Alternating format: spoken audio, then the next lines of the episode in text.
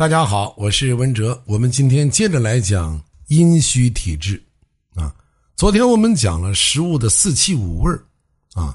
这个食物呢有辛、甘、酸、苦、咸五味那么除了这五味以外，还有淡味和涩味那么我们习惯上把这个淡味呢赋予甘啊，赋予甘味上，把这个涩呢赋予咸味上，所以呢它还是分五种味道。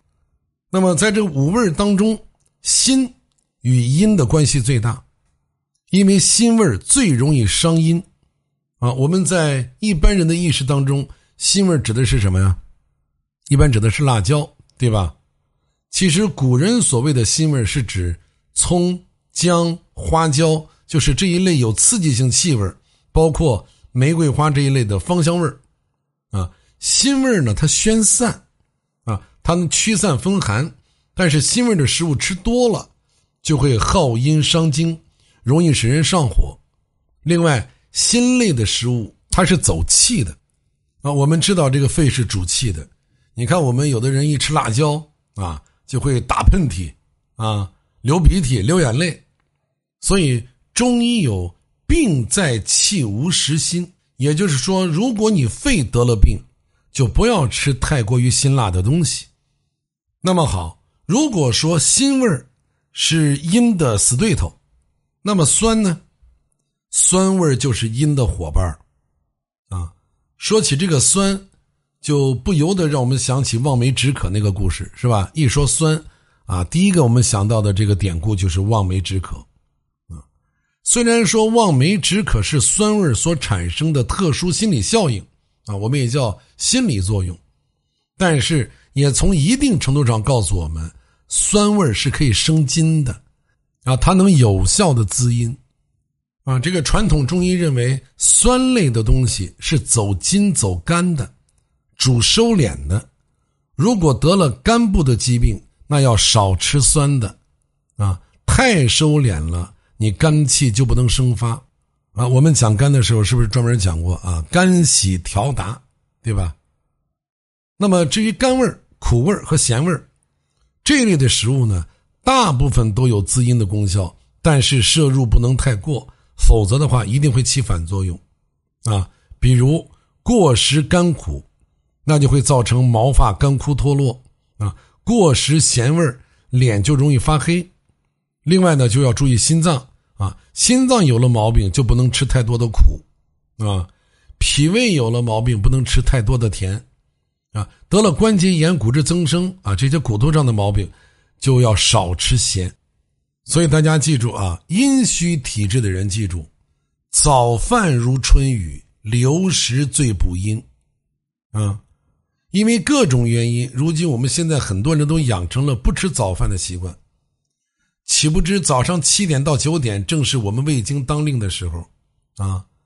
这个经脉气血是从子时一阳出生到卯时的时候，阳气就全升起来了。那么这个时候，人体啊就需要补充一些阴的东西，所以吃早饭很重要啊。但是呢，现在还有一种理论，我觉得说的也比较靠谱，就是你不饿的时候为什么要吃早饭呢？那我们很多人呢，早上起来他是不饿的，那这个叫胃气没开。那胃气没有开的时候。你把东西填鸭式的塞进肚子里面，对脾胃是没什么好处的，对你的身体也没好处啊。但是我不常这样说的原因是什么呢？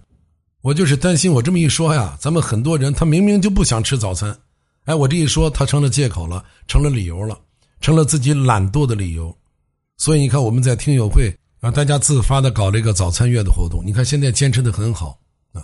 那么胃气没开，说明你的肠胃是有问题的。我们要针对肠胃进行调理啊，而不要说这个老师讲过，这个我不饿我就可以不吃啊，这种片面的理解是错误的。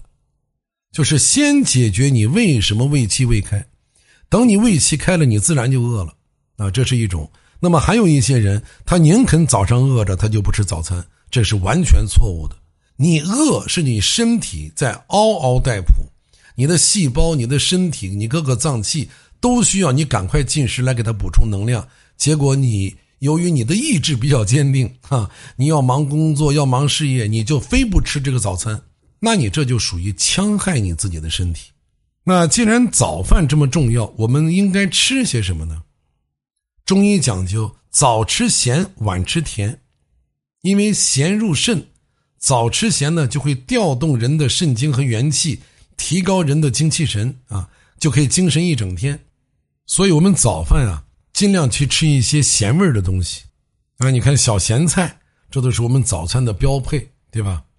另外，要想让这个早上吃的食物呢，能够迅速的转变为血液津津，源源不断的供给全身的每一个器官，那就要尽量避开什么饼干、面包之类的干食啊。